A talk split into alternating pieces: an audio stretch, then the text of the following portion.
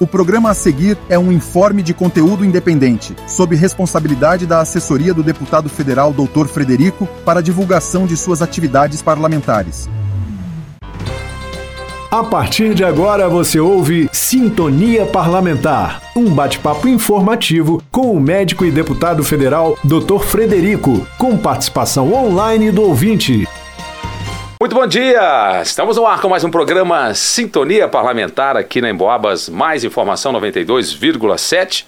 Eu sou Marcelo Alvarenga e outra vez tem ao meu lado aqui o médico, deputado federal, doutor Frederico. A gente vai ter um papo sobre os acontecimentos desta semana no cenário político aqui no Brasil. Bom dia, doutor, bem-vindo mais uma vez. Bom dia, Marcelo. Bom dia aos ouvintes do programa Sintonia Parlamentar na Rádio Emboabas, em São João del Rei, toda a região. Mais uma vez estamos aí trazendo informações, opiniões, para que a, a, o nosso ouvinte fique informado e entenda parte do nosso trabalho parlamentar. Muito obrigado, Marcelo. Muito bem, isso é muito importante, né? O povo entender um pouco do que acontece em Brasília. Muito bem, antes da gente começar, lembrando que hoje é dia dos filhos. Olha só, hoje é dia dos filhos. Posso deixar ele mandar um beijinho para minha filhinha, que é a Alicia, e para minha mamãe, por que não? Né, que eu tenho muito orgulho de ser filho dela, da, da minha mãe que tem um nome diferente, Selme, é diferente. C-E-L-M-E, Selme. Não sei que o meu avô lá na fazenda do Gaspar, entre Itabira e Santa Maria de Itabira, arrumou esse nome. Eu não sei como, até hoje eu não sei.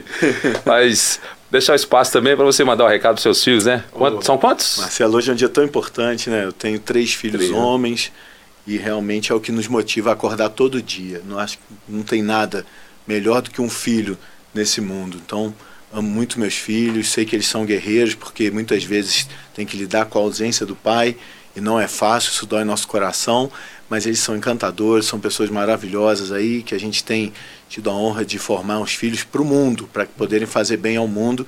E mando um beijão aí para o Lucas, o meu mais velho, João, meu filho do meio, e Pedro, meu caçula. Valeu, filhões! Muito bom, Lucas, João e Pedro. Isso aí, bíblico total. o, vamos então, vamos começar com o nosso quadro direto de Brasília. Vamos lá. Quem acompanha esse seu segundo mandato, né, deputado, percebe que você tem é, sido assim, muito atuante nas cobranças ao Ministério da Saúde, mais ainda a ministra Anísia Trindade. Por isso, eu gostaria da sua análise aí sobre a, a, informação de que o Ministério da Saúde vai retomar um acordo com Cuba para a produção de vacinas e também medicamentos contra doenças crônicas. Como você vê essa parceria com bons olhos? É, a gente sempre deseja que o Ministério da Saúde atue efetivamente pela saúde da população. Então, uma parceria, desde que seja transparente, bem clara para a sociedade, ela é importante até porque todos nós desejamos melhores medicamentos, melhores vacinas. Agora, a questão da parceria especificamente com Cuba nos preocupa porque é um regime autoritário, um regime que não tem liberdade de expressão. Então, muitas questões que acontecem em Cuba, assim como outros países do mundo, como a China e Coreia do Norte, por exemplo, são questões sombrias, questões que não há transparência. E recentemente a gente passou isso com os Mais Médicos, um programa que trouxe médicos cubanos para o Brasil é, médicos que a gente não tem certeza da formação, mas admitimos que muitos deles foram importantes nos postos, atendendo a população, apesar de falarem outra língua e ter dificuldade de comunicação. Agora, o que mais nos deixou triste foi sabermos que esses médicos recebiam uma parte ínfima do valor acordado entre a parceria do Brasil com o governo cubano. Então era quase, se a gente considerar na média médica, era quase um trabalho escravo esses cubanos faziam aqui no Brasil e a maior parte do recurso ia para o regime autoritário cubano. E a gente preocupa exatamente com isso. Será que isso não vai se repetir? Qual que é a transparência desse processo? Qual o medicamento ou a vacina que será produzida em parceria? Quanto que isso vai custar para os cofres brasileiros? Então nós já estamos fazendo solicitações de informação para ter detalhes dessas parcerias firmadas ou que virão a ser firmadas. Nós queremos o melhor para a saúde. Nós insistimos com a ministra, cuide da saúde e da vida dos brasileiros. O Ministério da Saúde não é para fazer ideologia, muito menos politicagem. Ele é para cuidar do nosso maior patrimônio, que é a vida. Muito bem se vai haver também talvez transferência de tecnologia. Talvez o Brasil nem precise, né, que tem essa área bastante desenvolvida, né, mas oh, tem que ter uma clareza. Oh, Marcelo, ponto, né? a gente preocupa porque se qualquer um puxar aí rápido uma pesquisa no Google, escassez de medicamentos em Cuba, vai ver que desde 2020, 2021, agora recente junho ou julho de 2023, o Brasil doou medicamentos para Cuba. Cuba não tem medicamentos para ela. Cuba passa perto nela. Então, assim, essa parceria é importante? É. A gente pode tentar ajudar um outro país? Pode mas tem que saber qual o preço e o custo para isso, porque o mais importante é cuidarmos da vida do nosso povo. Nós somos um país ainda em desenvolvimento, nós não somos um país rico. Nós temos um PIB menor que o da China, por exemplo, PIB per capita menor que o da China. Então nós não somos um país rico para ficarmos aí gastando grande parte dos nossos impostos para ajudar outros países do mundo. Nós temos muitos problemas aqui graves, temos fome, temos problemas graves com saúde, com droga. Então essa é a nossa prioridade, cuidar do cidadão brasileiro. Muito bem, mais um tópico aqui. Na última quinta-feira, é, no dia 21, o STF considerou inconstitucional a tese do marco temporal das terras indígenas, o tão falado marco temporal. A tese barrada estabelece né, que a demarcação dos territórios deveria respeitar a área ocupada pelos indígenas até a promulgação da Constituição, que foi lá em 1988 foi motivo aí de comemoração para políticos né, que militam pelas causas indígenas, ambientais. Por outro lado, os defensores dos produtores rurais alegam que sem um marco temporal, esses produtores vão sofrer aí com essa uma insegurança jurídica, né, com risco, inclusive, de perderem aí as suas propriedades. E para você, deputado, qual a sua opinião, as possíveis consequências dessa decisão do, do Supremo? Marcelo, essa semana o Supremo está causando, está querendo resolver todas as confusões do Brasil e realmente essa questão do marco temporal para que o ouvinte e o telespectador nos entendam. A Constituição promulgada 5 de outubro de 88, no seu artigo 231, onde ela estabelecia os direitos indígenas, ela colocou que era um direito dos indígenas a ocupação das suas terras originárias que ocupam, ocupam a partir desta data, ocupam no presente, ou seja, é que ocupam ou que tinha alguma discussão em 5 de outubro de 1988. Só que depois foi colocado uma, um questionamento sobre uma nova demarcação de terra em Santa Catarina. Esse processo ficou durante anos no STF e agora eles consideraram inconstitucional o artigo 231 da Constituição. É cada loucura, entendeu? E o que, que acontece com isso, Marcelo? Ele tira um dos direitos fundamentais que a gente tem ainda no Brasil, que está acabando, que é o direito à propriedade. Então hoje a gente tem que defender algumas pautas com muita força. O direito à propriedade, o que é seu é seu, o que você tem registro é seu. O direito à vida, que é a questão que a gente espera poder tocar também. É, e são direitos que estão sendo afrontadamente é, destruídos. Só para ter uma ideia, o Brasil tem cerca de 850 milhões de hectares. Desses 850 milhões de hectares, cerca de 630 milhões são áreas preservadas, quase 70%, 66% áreas preservadas, áreas de vegetação. As áreas indígenas ocupam parte dessas áreas preservadas. As áreas indígenas no Brasil são 118 milhões de hectares. E a população indígena que vive nessas áreas são 600, cerca de 620, 630 mil indígenas que vivem em 118 milhões de hectares de terra. Ou seja, para cada indígena vivendo nas terras indígenas hoje, ele tem 190 hectares de terra. E cada brasileiro tem 4 hectares de terra em média. São 800 milhões para 200 milhões de brasileiros. 4. São 118 milhões de áreas indígenas para 620 mil índios. São 190 hectares para cada um. E a gente entende que essa é uma área muito importante, muito grande, que, vai, que poderia ter uma ótima subsistência aos índios se essa área fosse adequadamente utilizada. Se pudesse ter áreas para poder explorar, tanto parte mineral como uma agropecuária sustentável, mas não, esses índios são obrigados a viverem no meio de florestas, onde eles não podem ter acesso aos seus recursos, estão aí sofrendo morte, genocídios, igual a gente viu recentemente nos Yanomamis, então está tudo ao contrário. O que nós precisamos é fazer valer o direito à propriedade, porque com essa quebra do marco temporal, qualquer área pode ser reivindicada por indígenas. Essa, essa julgamento do STF com placar de 9 a 2 pela perda do direito da propriedade no Brasil, que é uma coisa assustadora, não prevê indenizações, não prevê compensações, não prevê realocações de quem perca suas terras. Então isso é um absurdo. E volto a falar, isso não é tema do judiciário, isso é tema do legislativo. Nós na Câmara Federal aprovamos recentemente o marco, o, o a PEC do marco temporal está no Senado e nós estamos pressionando o Senado para que vote a PEC do marco temporal, para que a gente possa deixar mais claro ainda ao Supremo Tribunal Federal que a propriedade de terra no Brasil tem que valer. Os índios já têm terra demais.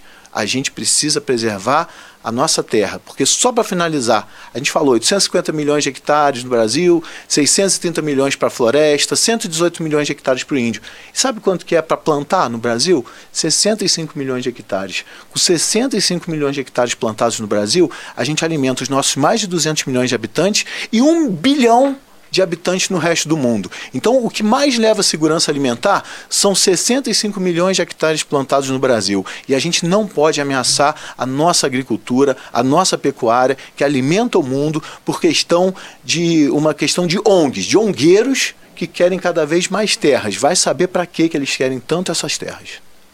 Tudo bem, questão polêmica realmente, então vamos aguardar lá, lá, no Senado. Tem boa relação com algum senador especificamente? É, na verdade, nós estamos pressionando é, o nosso conterrâneo mineiro, o senador Rodrigo Pacheco, que Pacheco, é o presidente né? do Senado. E a gente aguarda, ele estava em viagem internacional, e a gente aguarda aí o encontro com o presidente Rodrigo Pacheco para que a gente possa colocar nossos anseios que se aprove é, no Senado a PEC do marco temporal e não só essa, mas como uma questão aí gravíssima em relação ao aborto. Então, hoje, a nossa esperança é a sensibilidade do presidente do Senado, que já deu mostras que teve, foi sensível à questão da liberação de drogas, onde pautou uma PEC para regulamentar a posse e o porte de drogas recentemente. E a gente está com fé que o presidente do Senado vai honrar o Estado de Minas Gerais e vai fazer o que for necessário para colocar um freio nesse atropelo do Poder Judiciário de 11 pessoas que não receberam um voto popular e que estão decidindo pautas de importância histórica para o Brasil e estão trazendo ameaças à propriedade privada e ameaças à vida no nosso país. Muito bem. É, o senhor já até a, a, adiantou o próximo tema aí, né, de grande discussão. Essa semana não tem muita pois dúvida, é, né, Marcelo? A legalização do aborto aí até a 12 segunda semana de gestação, com essa questão também lá no STF. Você já falou em outros programas, a gente já salientou aqui da, da sua posição contrária aí ao aborto, mas dentro dessa discussão eu gostaria de saber, primeiramente, do ponto de vista legal, você acha correto que essa decisão fique na alçada do STF e do ponto de vista médico que você é, além de eliminar uma vida, os riscos né, para a saúde física e mental de uma mulher que faz um aborto, por favor. Ah, Marcelo, eu vou colocar primeiro a questão médica. Tá? A questão médica, para que nossos ouvintes entendam, é, o, a fecundação ocorre, ou seja, o espermatozoide se uniu ao óvulo e a partir dali foi criado um zigoto, que é um, um, uma massa de células sólidas com poucos dias ele se transforma num blastocisto, que é umas, é umas células ocas. E com cerca de 6 a 10 dias são implantadas na placenta, onde a gente pode dizer que se forma um embrião. Isso é ciência, tá, gente? É o que é, da forma como é feito. E a partir do décimo dia começa a se formar os órgãos. Décimo dia começa a se formar os órgãos. O coração, por exemplo, entre o décimo sexto dia e o vigésimo dia, ele já está é, constituído e começa a bombear sangue. Começa a bombear sangue para o feto. Ou seja, a partir do vigésimo dia a gente tem um feto, perdão, um embrião que bombeia sangue, que tem um coração pulsando. E eu entendo que o coração é o grande símbolo da vida. Quando a gente vai falar em vida, a gente fala em coração. É o batimento do coração que nos dá a vida. E o batimento no vigésimo dia já existe nesse embrião. E a Daí vão construindo os órgãos, o tubo neural, que é a base da construção do cérebro e de todas as ramificações nervosas. Então, quando chega na 12 semana, com exceção do cérebro e da medula espinhal, que vão continuar se desenvolvendo até um ano de vida da criança, todos os outros órgãos, todos os outros órgãos já estão constituídos em 12 semanas. Então, pela ciência, é óbvio que o embrião é uma vida humana plena. Agora, vamos para a filosofia. Vamos considerar que, não, na filosofia tem outra visão. Então, assim, na filosofia, 50% vão concordar com o que eu expus aqui, que um, um embrião de duas semanas é uma vida humana plena, e 50% não vão. E aí você vai colocar um alvo, e você vai colocar uma arma na mão da pessoa e falar: atira naquele alvo. Aí tem um pano preto na frente do alvo. E o alvo é 50% de chance de ter uma criança atrás do pano preto. Alguém vai dar esse tiro? Alguém vai saber que tem 50% de chance de matar uma criança e vai dar esse tiro? Eu realmente quero saber. Deve ser muito pouca gente que vai fazer isso. Então, em termos de ciência, é 100% que é uma vida humana. Em termos de filosofia, a gente poderia constar que era 50% de chance. Então essa questão é muito dura e isso é fato conhecido pelos brasileiros. Nas, em qualquer pesquisa, a grande maioria dos brasileiros reprovam o aborto. A grande maioria dos brasileiros consideram que é um assassinato de uma criança, um aborto. Então por isso que ele é criminalizado.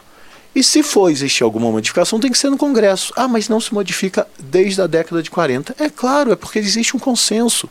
E olha, o perigo também é que se for levar para modificar no Congresso, pode modificar para pior ou para melhor, dependendo do ponto de vista de cada um. É, hoje é permitido o aborto, não que eu concorde, mas é permitido no caso de estupro e no caso de risco de vida à mãe. E o STF, numa ação semelhante, tornou permitido o aborto de anencefalo, crianças que não têm o cérebro. Com isso, você já tem essas três questões que é passível de realizar aborto. E se isso for votado em lei, pode recuar. Por exemplo, pode ser discutido. Será que o, o aborto no estupro ele é legítimo? Será que vale assassinar uma criança fruto de um estupro? Então, por isso que é uma questão que é do legislativo, é uma questão do povo, não é uma questão de julgar. Agora, para finalizar, esse julgamento, ele, tá, ele entrou na sexta-feira, meia-noite, de, de quinta para sexta, meia-noite, num plenário virtual sem ser um plenário, entrou na madrugada para que a atual presidente do STF, ministra Rosa Weber, que é a relatora, pudesse dar o voto dela. Porque agora, dia 2 de outubro, ela completa 75 anos e ela é aposentada compulsoriamente. Isso não é um legado que alguém queira deixar, não é possível. Ela já é presidente de, desde setembro do ano passado. Será que não poderia ter feito de uma forma mais ética? E esse questionamento não é meu, não. Esse questionamento é da Confederação Nacional dos Bispos do Brasil, da CNBB, do Conselho Federal de Medicina e de outras dezenas de órgãos que, inclusive a OAB, que, que entendeu é um absurdo um julgamento dessa importância iniciar no plenário virtual. Felizmente, o ministro Barroso solicitou um destaque para que esse, essa votação continuasse a nível de plenário, da forma como mínimo que deveria ser, e foi suspenso esse julgamento. É, mas o voto da Rosa Weber contou. É isso que ela quer deixar de legado aí do mandato dela. A gente lamenta muito e só lembrar que o ministro do STF ele é escolhido politicamente pelo presidente da República e sabatinado pelo Senado que até hoje nenhum ministro escolhido por nenhum presidente foi recusado no Senado. Então, dos 11 que estão lá, nenhum tem voto popular. Enquanto senadores, governadores, presidente, prefeito, vereador e deputados são eleitos legitimamente pelo povo para discutir a vontade do povo. Qual que é o reflexo disso? Se a gente somar as duas questões, o marco temporal e o aborto, esses dois atropelos, eles estão causando uma revolta dentro do Congresso Nacional que vocês não fazem ideia. E eles estão servindo para unir o Brasil. Eles estão unindo a frente do agronegócio, que tem quase 300 deputados, a frente católica, a frente evangélica, a luta pró-vida. Então, é possível que nos próximos dias ocorra uma reação do Congresso, que é até arriscada, de obstrução, de paralisar as atividades do Legislativo só discutindo as pautas de grande relevância ao Brasil que foram as colocadas aqui na frente. E a nossa estabilidade começa a ficar ameaçada, porque hoje a revolta de grande parte dos brasileiros é tamanha que o que está segurando é a nossa economia ainda estabilizada. Apesar da gente ter o terceiro mês de queda de arrecadação, apesar da gente ver cenários sombrios à frente, a economia ainda está estabilizada, devido ao fruto do trabalho anterior realmente, do agronegócio que está sendo tão ameaçado. Então, se a economia começar a balançar, a nossa estabilidade social vai ser inédita nesse país. Isso tem que parar. Não podemos atropelar. Vamos respeitar. O judiciário julga de acordo com a Constituição. O executivo executa de acordo com o que ele tem de orçamento. E o legislativo, que é o representante legítimo da população, constrói as leis. Se a gente não restabelecer esse equilíbrio, se a gente não utilizar os freios, pesos e contrapesos, a gente não vai ter um futuro promissor no nosso país. A gente vai ter um futuro instável e extremamente perigoso. Muito bem, deu uma aula aí o deputado. Agora vamos com a participação dos nossos ouvintes. Ainda temos um tempinho aqui, eu acho que uma pelo menos tem que ter, né? É o diálogo aberto aqui no Sintonia Parlamentar. Lembrando que você pode mandar mensagem né, para o doutor Frederico pelo WhatsApp, é o 32 99196 0596. Anota aí, ó. 32 99196 0596. 96, certo? Vamos então às perguntas. A gente falou aí de saúde, eu vou selecionar uma aqui. É, de São João Del Rei, que é a Ana Maria Lopes. Ela reflete é, sobre uma coisa que a gente está vendo no dia a dia mesmo, que tem muito usuário de droga na rua em São João Del Rei. Você acha que isso tem solução ou só vai piorar, deputado? É hoje só tem tema polêmico mesmo, hein, Marcelo? Hoje o programa está caprichado.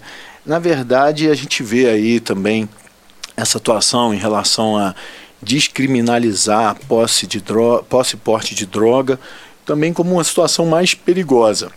O uso de droga é um problema cada dia maior no mundo.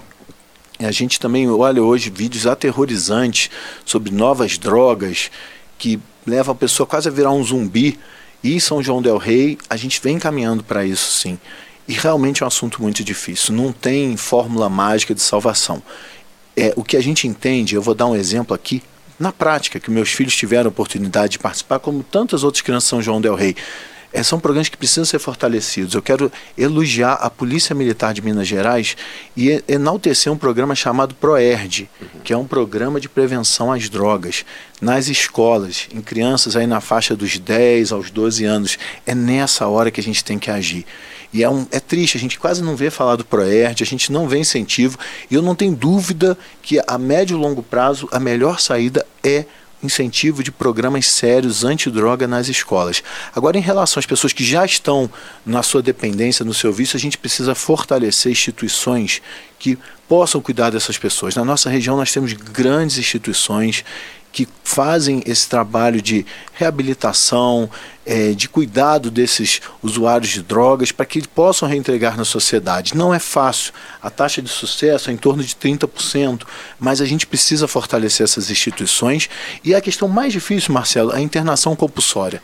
Essa eu tenho sofrido. Casos aqui em São João que me pedem ajuda, a gente não vem conseguindo internações compulsórias, porque é um problema realmente. E eu acredito que cabe também ao parlamento se debruçar nesse tema para a gente poder normalizar quando, como e como deve ser feita a internação compulsória, porque o problema da droga aflige a todos nós.